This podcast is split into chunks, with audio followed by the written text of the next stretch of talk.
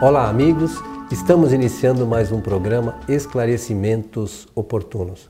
Para nós é sempre uma alegria podermos estar reunidos e falarmos algumas coisas sobre a doutrina espírita. Conosco, como sempre, o nosso companheiro Milton Felipe. E aí, seu Milton, tudo certinho? Sempre muito agradável estar aqui ao seu lado, no nosso programa, junto da nossa equipe e aproveitando da oportunidade para conversar a respeito dos temas espíritas. Pela oportunidade, desejar aos nossos amigos ouvintes e espectadores que os espíritos bons, e se quiserem os bons espíritos, nos ajudem sempre. Lembrando que as nossas abordagens são sempre baseadas nas obras do senhor Allan Kardec, a chamada codificação espírita, é isso mesmo? Isso mesmo. Olha, o que não estaria correto, se me permite, nós chamarmos a codificação espírita, que é constituída de cinco livros fundamentais, é, publicados por Allan Kardec, de Pentateuco, porque tem alguns companheiros nossos que eu entendo inadvertidamente uso dessa expressão. A palavra Pentateuco deve ser referida sempre somente para os cinco livros da, do, do Velho Testamento. Muito bom. E lembrando também que além dessas obras da codificação espírita propriamente dita, é, um, onde há um manancial significativo de conteúdo para quem gosta de estudar a doutrina espírita, é a revista espírita, né, meu? A coleção. A coleção, são 12 volumes. É, né? Esses foram publicados por Kardec. Né? Ela continuou depois da sua desencarnação.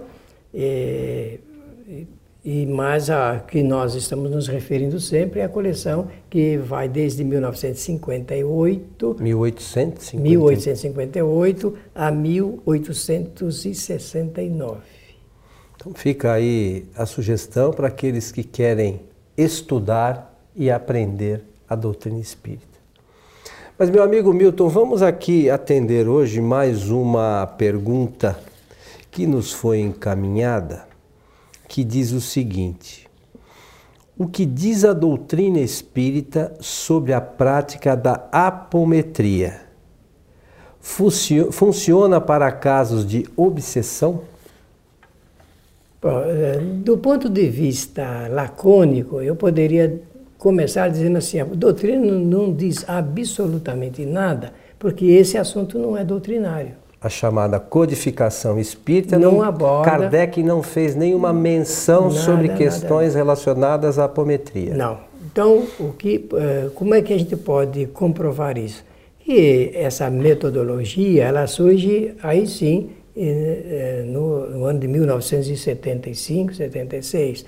Então, o Espiritismo já estava totalmente codificado e essa não diz respeito aos métodos sugeridos pela doutrina, esses que foram eh, recomendados, inseridos nas práticas espíritas. Ou seja, não é 100 anos depois, né, é, e o espiritismo tem suas bases próprias para os tratamentos de obsessão. É, a metodologia própria também, né? Então, não diz, se alguém perguntar se a apometria tem alguma coisa a ver com o Espiritismo, não tem nada a ver com o Espiritismo, embora ah, os seus autores eh, digam que existe aí a imortalidade, o espírito, a sua imortalidade, a, a sua vida fora do, do momento da encarnação e as recomendações para tratamentos de enfermidades e tudo mais. Eu, eu queria só fazer aqui um comentário que os nossos, os nossos amigos refletiriam um pouco. Kardec, lá no início do Livro dos Espíritos, criou o nome, o nome Espiritismo para aquele grupo de conceitos novos que foram trazidos pelos Espíritos. Então, para aquele grupo, é, chama-se Espiritismo. Para outras coisas, podem se são boas ou não, não, não, não cabe a nós aqui não, fazer qualquer comentário se é ruim, se é bom, eu, eu tô fora disso. A única coisa que é, não faz parte do Espiritismo. Então, qualquer conceito que não faça parte do Espiritismo, para mim é espiritualismo. É correto. Não, é, não faz parte da doutrina espírita. São verdadeiros? Aqui nós, aí nós não vamos discutir isso. A gente aqui vai procurar abordar sempre se tem relação com a doutrina espírita, o que está na obra de Kardec, e, ou não. Só isso. Sempre me perguntam se nós devemos, no centro espírita, introduzir a prática da apometria. Minha resposta é não, porque não tem nada a ver com o espiritismo. Né? Isso, isso deve ser ótimo nos lugares onde não se trata de espiritismo e se trata só da apometria, né? que no seu início chamava-se hipnometria. Mas como é que começou? Você conhece bem a história da hipnometria. Como no é Brasil, que veio? começa com uma palestra feita pelo Luiz Rodrigues lá eh, em Porto Alegre, eh, junto... Ao, da onde era esse senhor? É de Porto Rico, Porto Rico.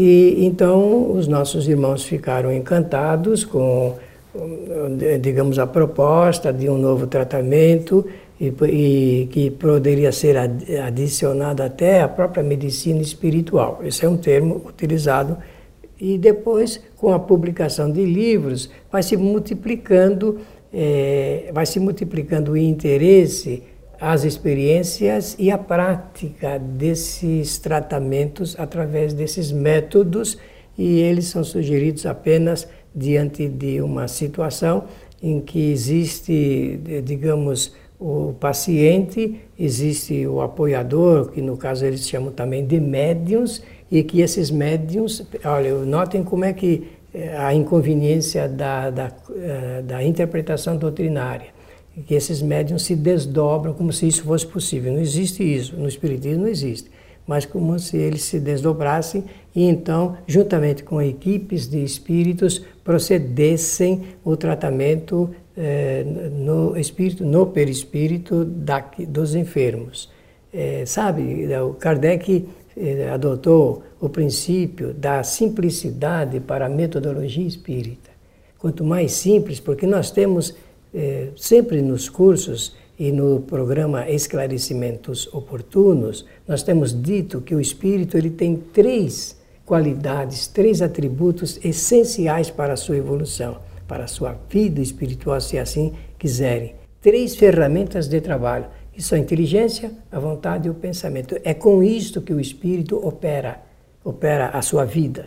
Ele usa, quando a gente usa a palavra é, por exemplo, memória do espírito, quer dizer, é, o espírito, através do pensamento, ele pode lembrar-se de acontecimentos e informações. Está ligado também à inteligência dele. E como eles são três atributos, um ligado ao outro, então está na inteligência, que era a faculdade para aprender, na vontade para determinar as suas ações, e do pensamento, que é encaminhador para as soluções daquilo que a vontade determina. Olha, é tão simples isto por que, que nós precisamos complicar, gente?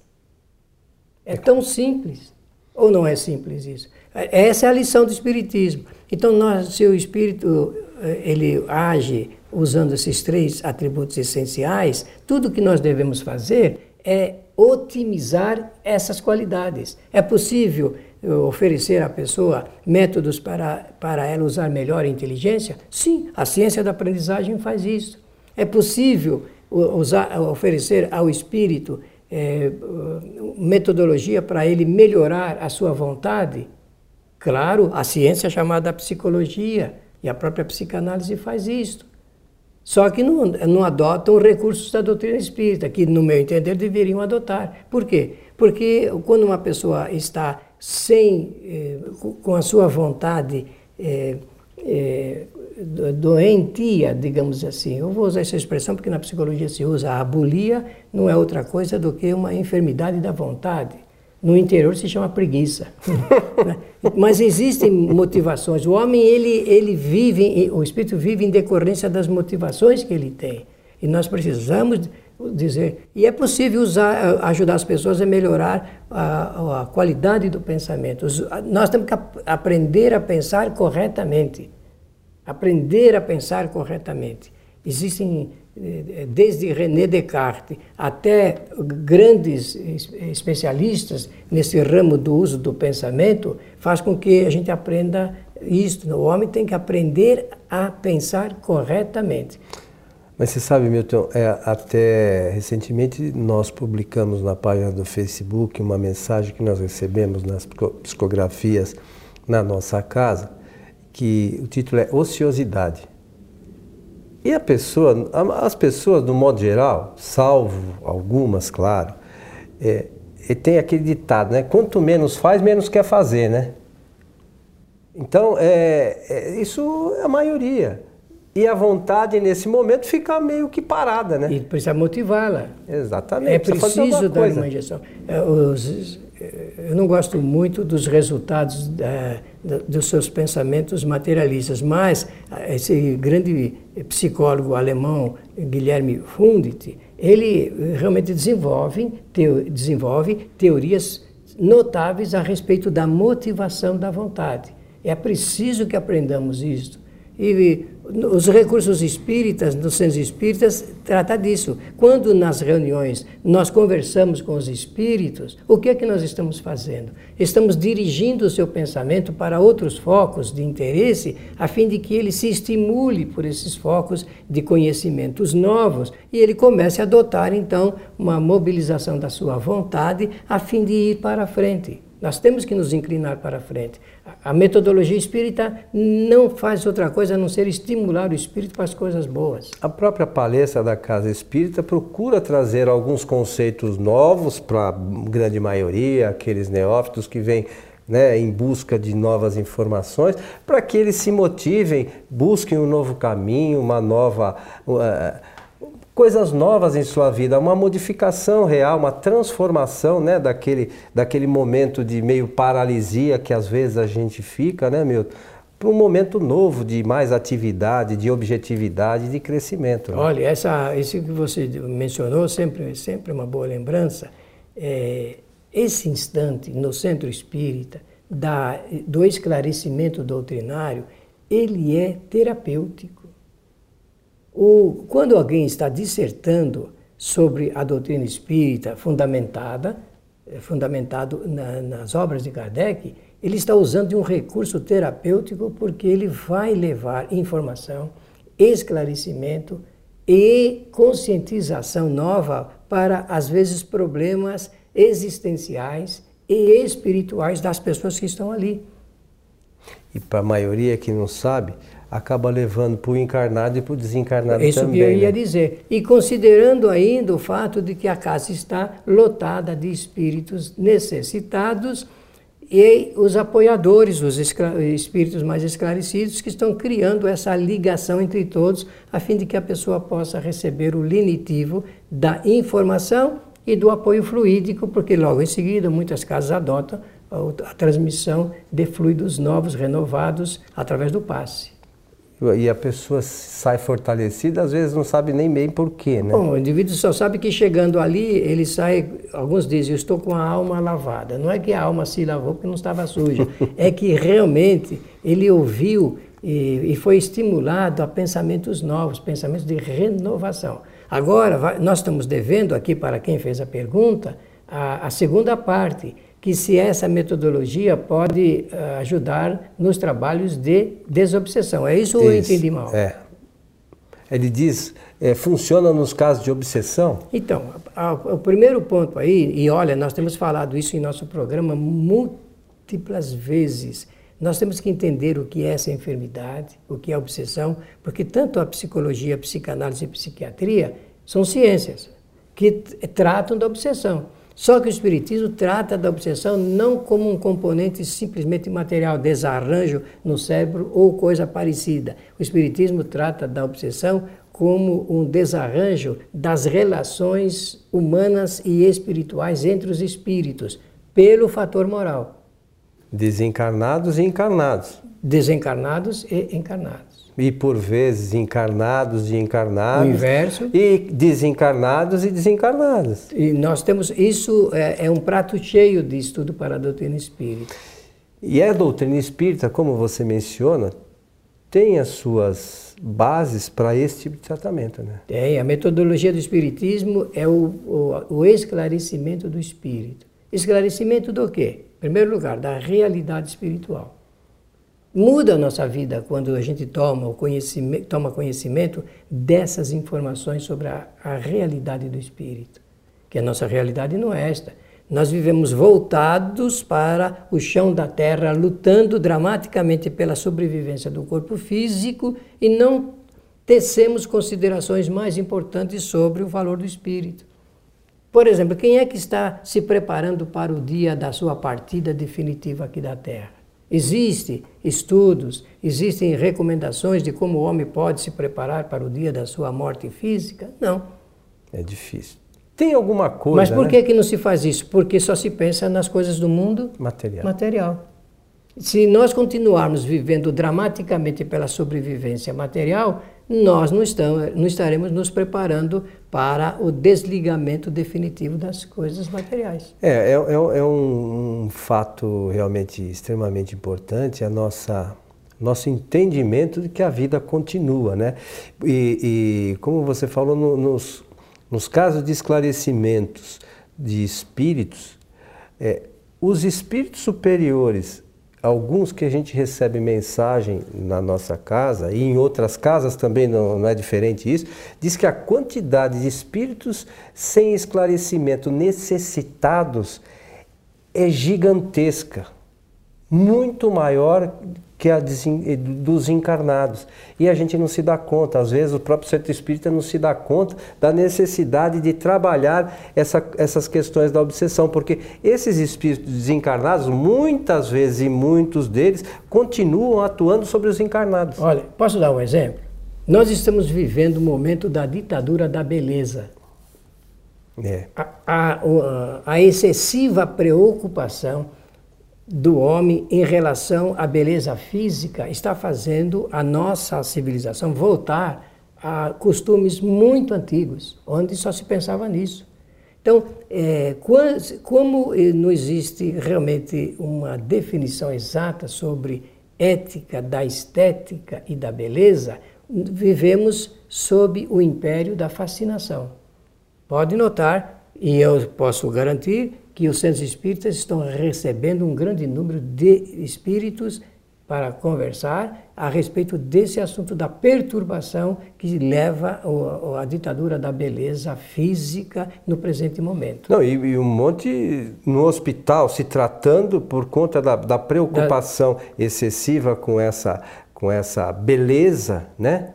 Com, com padrões de beleza, acabam parando no hospital. E isso tem ou não a ver com obsessão e desobsessão? Totalmente. Porque é criado, o indivíduo cria em seu psiquismo é, é, esse padrão a ser atingido e como existem as frustrações do não atingimento a esses padrões, o espírito se desacerta, se desequilibra, se desajusta, ele cria a sua própria obsessão e depois aquela relação que agora mesmo você mencionou do mundo espiritual com o mundo material. Então nós precisamos tomar cuidado, porque nós temos um valor muito grande, nós temos que falar bastante disso na sociedade.